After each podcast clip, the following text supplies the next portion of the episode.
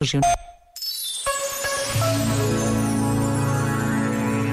Temos o hábito de nos medirmos pelos nossos sucessos. Muito melhor seria medir-nos pelos nossos processos. Pois de que vale atingir determinadas conquistas se, entretanto, o caminho foi de um sofrimento tremendo, um aborrecimento de morte ou um desencontro conosco próprios?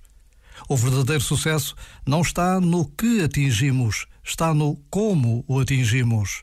Afinal, com que qualidade vivemos e avançamos?